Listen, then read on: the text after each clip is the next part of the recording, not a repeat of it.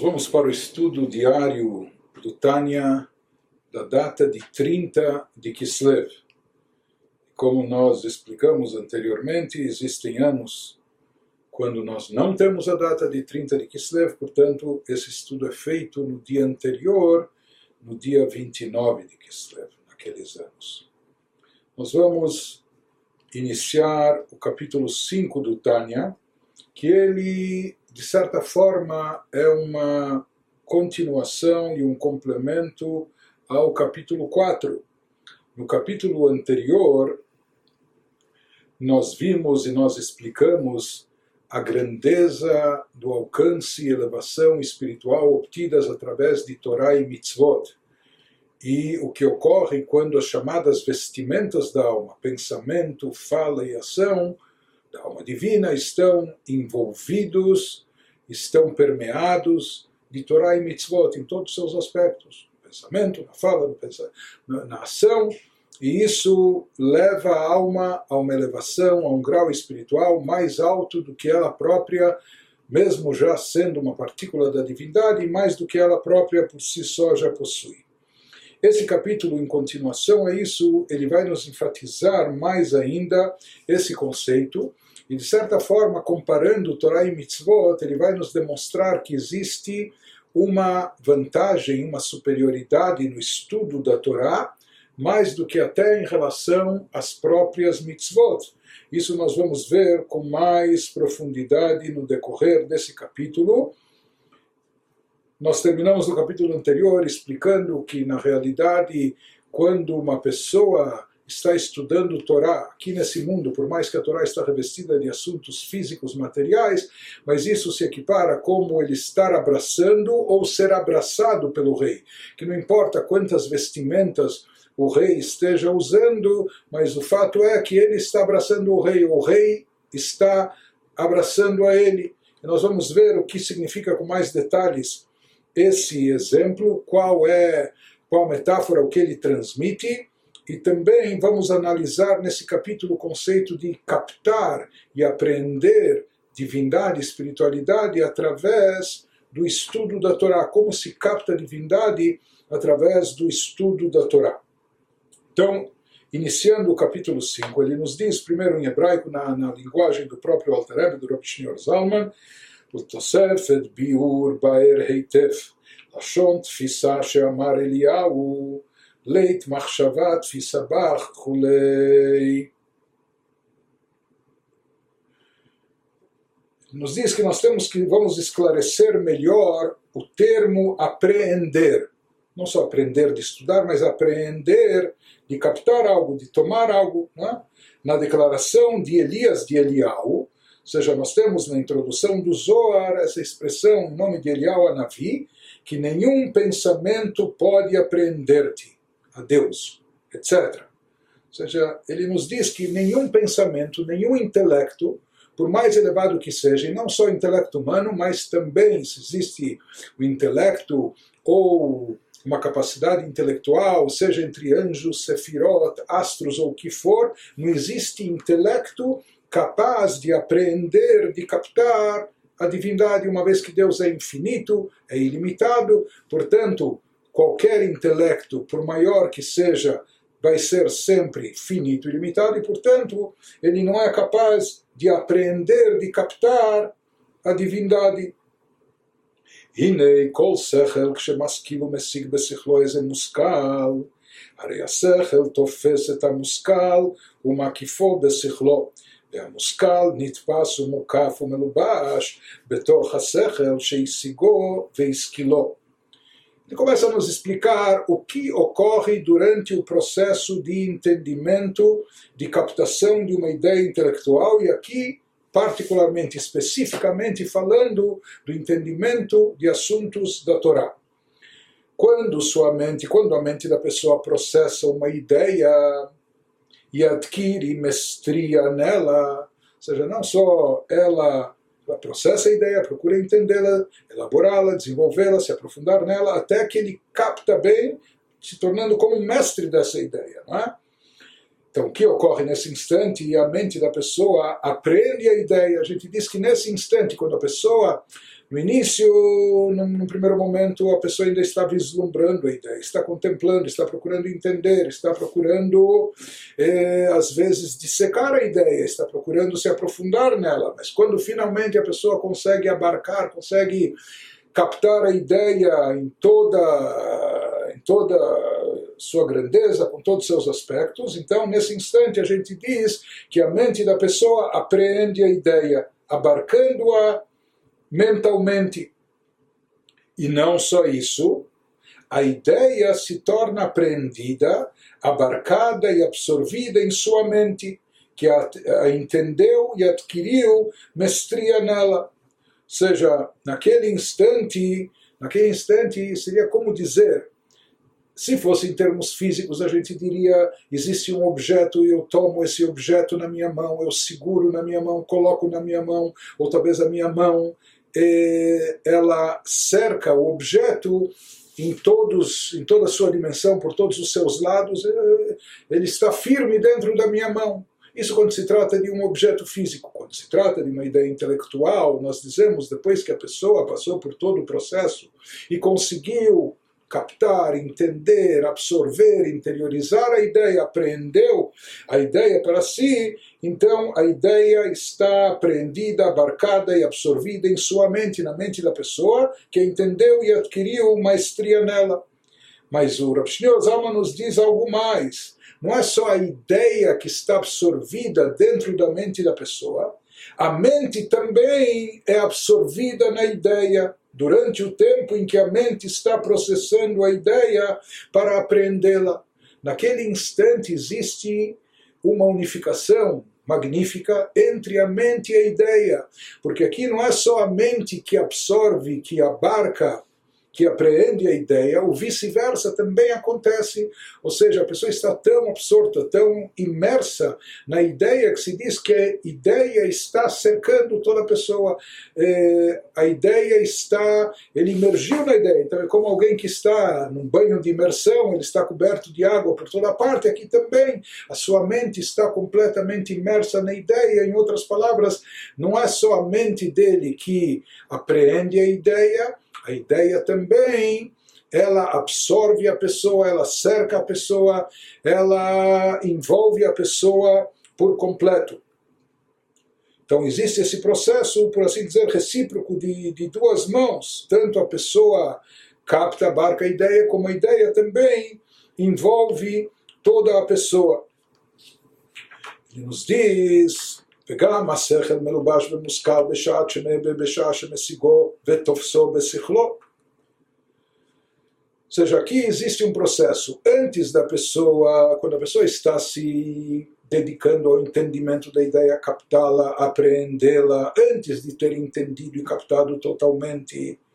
Então, nesse instante, a gente diz que o intelecto ainda não captou, não aprendeu a ideia de, por completo mas se diz que a ideia ela capta e envolve o intelecto da pessoa, ou seja, a pessoa está ocupada e concentrada, mantém o seu foco intelectual eh, somente, completamente dedicado ao entendimento daquela, daquela ideia, está imerso, está totalmente colocado, está dedicado a entender e captar, aprender absorver, interiorizar essa ideia. Então a ideia por si, ela está cercando, envolvendo a mente da pessoa, de forma tal que a pessoa não consegue eh, para ser produtiva e efetiva, a pessoa não consegue pensar em duas coisas ao mesmo tempo, então ele não se distrai. Para ele poder entender a ideia, ele está concentrado única e exclusivamente apenas nessa ideia, ou seja, ele não está se ocupando de qualquer outra coisa,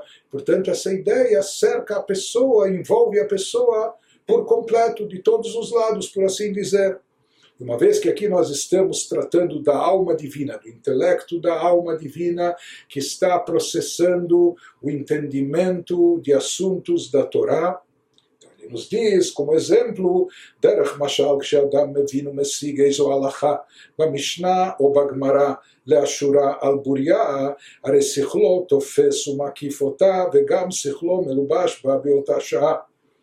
nos dá então como exemplo quando a pessoa está no processo de analisar e adquirir pleno domínio de uma deliberação legal da Mishnah e da Gemara. A pessoa está estudando o Talmud e está procurando chegar à conclusão alágica de qual a lei final, de, e está analisando as deliberações legais que elas constam a centenas ou milhares na Mishnah e na Gemara. O que, que acontece naquele instante, durante esse processo? O intelecto da pessoa apreende e abarca a ideia porém, ao mesmo tempo, sua mente é absorvida nela. Existe esse processo de duas mãos. Então, enquanto a pessoa está ocupada em entender a Allahá, e essa Allahá é a determinação legal e final quando nós dizemos que assim, assim é determinado na Allahá, ou seja, essa é a conclusão aláhica, isso significa que assim determina a lei da Torá, Torá oral, etc., conforme as regras, inclusive, que foram entregues a nós no, no Monte Sinai por Deus, de interpretação da Torá, para derivar eh, as conclusões dos ensinamentos da Torá, etc. Mas, em outras palavras, no momento que a gente chega à determinação da Allahá, mesmo não só quando a gente chegou, quando a gente está ocupado em eh, derimir as dúvidas, em chegar à conclusão alágica, conclusão alágica é se a alahá é assim, isso significa que assim é a vontade divina na Torá. Portanto, ele e sua vontade são uma coisa só. Então, nesse instante, Enquanto a pessoa está processando esse entendimento, está estudando e procurando entender a Allahá, o que, que acontece? A sua mente, o seu intelecto está envolvendo por completo essa ideia aláhica, que é Torá, que é divindade. E naquele mesmo instante, ele está ocupado em entender a ideia. Então, o que, que ocorre? A ideia em si, qual é a ideia aqui? A ideia é a ideia da Torá, o conceito, a ideia intelectual que a pessoa está analisando, um conceito da Torá, portanto, divindade. A divindade está cercando, envolvendo toda a sua mente e todo o seu intelecto. Então, a gente havia dito que Eliyahu, Anavi, assim ele, assim ele afirmou, Leit Machshavat Fisabeis, uma pessoa vai querer analisar a Deus, divindade, pelas vias intelectuais, se a pessoa quiser filosofar, se a pessoa quiser meditar, contemplar para entender divindade, ele jamais vai conseguir alcançar nada. Por quê? Como nós falamos, por mais genial que a pessoa seja, sua mente é limitada e Deus é infinito e ilimitado.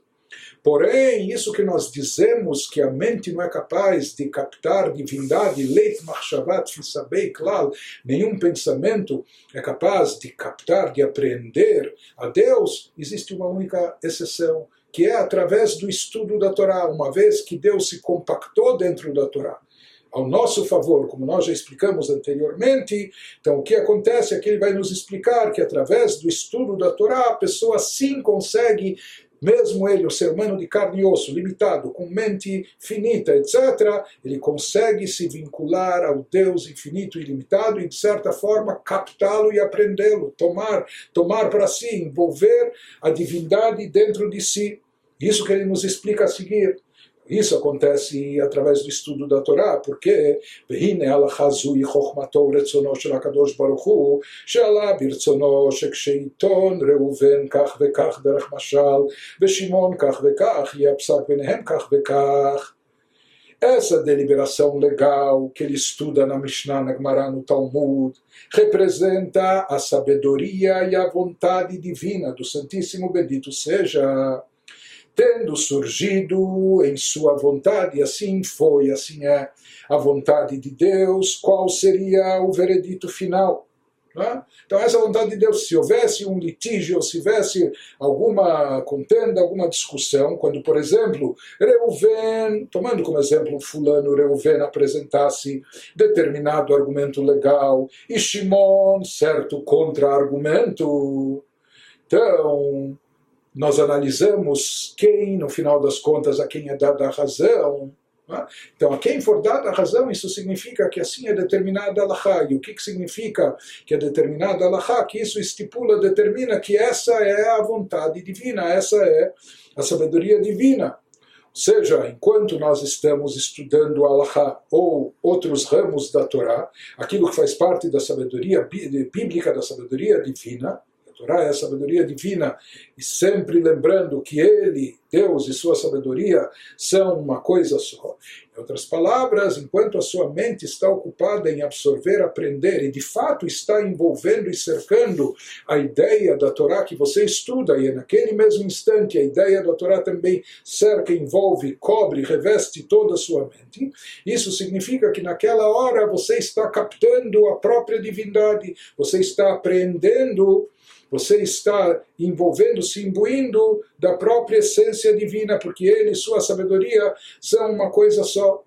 Vez que essa alahá que nós estamos estudando na Torá, ela representa a sabedoria e vontade divina, então aqui nós vemos que existe uma grandiosidade, uma vantagem no estudo da Torá, mesmo quando ele não tem aplicação prática seja, independente de ser um caso prático de aplicação imediata, etc., ou até de ser um caso teórico. Aqui, nesse aspecto, não faz diferença. O principal é que o que está sendo estudado e analisado é a sabedoria e a vontade divina. Então, ele vai nos explicar que, mesmo que isso eventualmente nem venha a ter aplicação prática, nossa vida, algum caso que, que nem se aplica, mas mesmo que a gente discute hipoteticamente esse caso, como fica a conclusão, a determinação final alágica, isso significa estudar a sabedoria divina, aprender, e não só estudar, como nós falamos, aprender, captar, de forma que essa sabedoria envolve completamente a nossa mente, e a nossa mente também envolve e se unifica com essa sabedoria, que é a sabedoria e vontade divina. E quando a pessoa capta essa ideia que existe algo fabuloso, algo fantástico, um tipo de unificação que, como ele vai explicar em seguida, não existe em qualquer outro tipo de estudo. Nos diz, ואף אם לא היה ולא יהיה הדבר הזה לעולם, לבוא למשפט על טענות ותביעות אלו, מכל מקום, מאחר שכך עלה ברצונו וחוכמתו של הקדוש ברוך הוא, שאם עיתון זה כך וזה כך, יהיה הפסק כך, הרי כשאדם יודע ומשיג בשכלו פסק זה כהלכה ערוכה במשנה וגמרא ופוסקים, הרי זה משיג ותופס ומקיף בשכלו רצונו וחוכמתו של הקדוש ברוך הוא, דלית מחשבה תפיסה בי ולא ברצונו וחוכמתו, כי אם בהתלבשותם בהלכות הערוכות לפנינו, וגם שכלו מלובש בהם. Desculpem o trecho extenso em hebraico, mas traduzindo, como nós falamos, mesmo que no final das contas esse assunto nem tenha aplicação prática. E daí nós vemos a importância e a grandeza do estudo da Torá, que o estudo, a grandeza do estudo não consiste apenas em, em nos preparar e induzir a prática.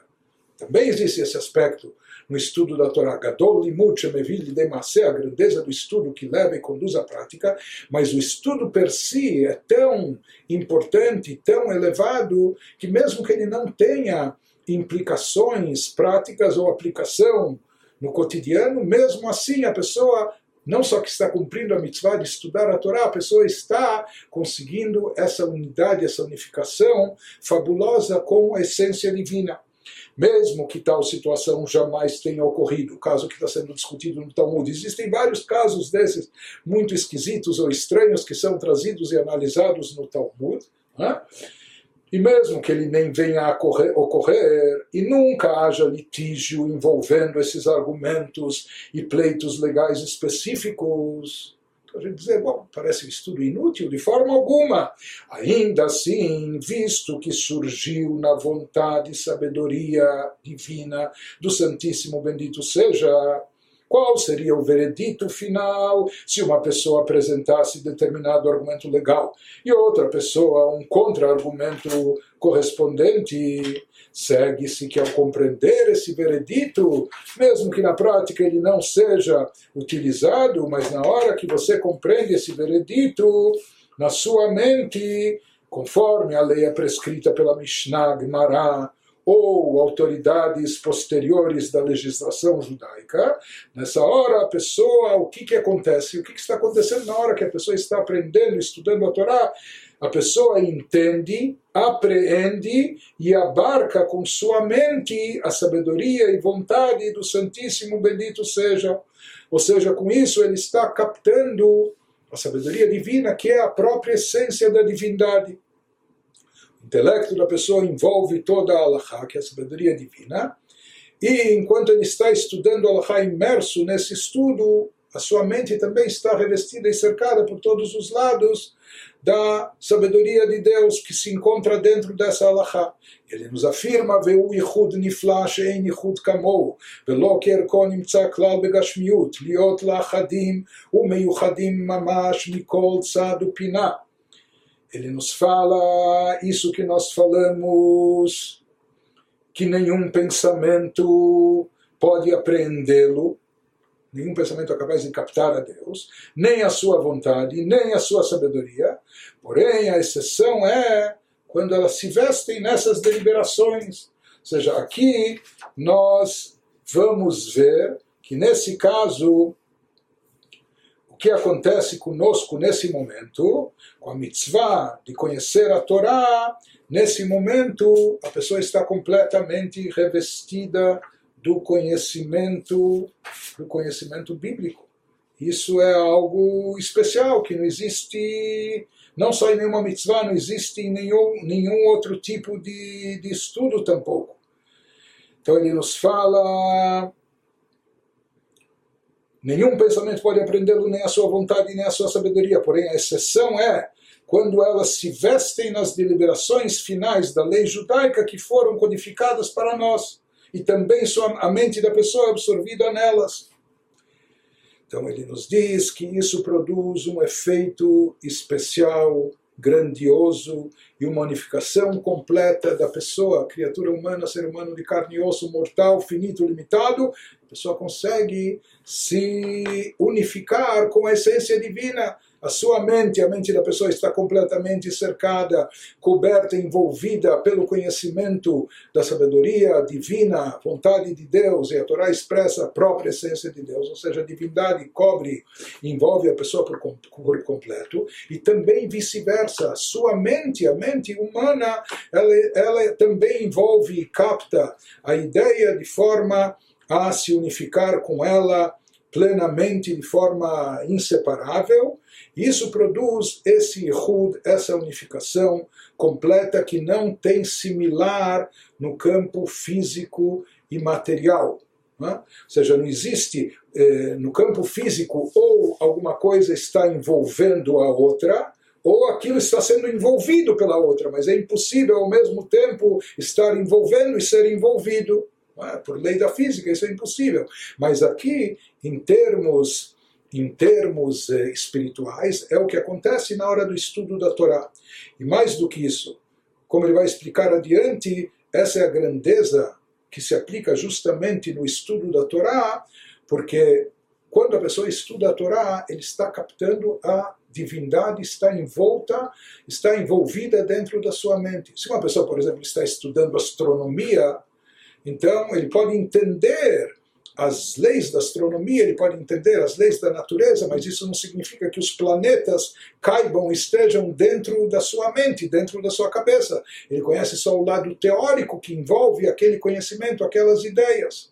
Porém, no caso da Torá, a pessoa está estudando a Torá, que a Torá é considerada inclusive a planta mestra do universo, quando a pessoa está estudando Torá, isso significa que ele contém dentro de si, ele está comportando dentro de si a própria divindade, a própria essência divina, e a própria essência divina está o cercando envolvendo por todas as partes. Isso produz uma união fabulosa, uma união completa, sem paralelo nesse mundo.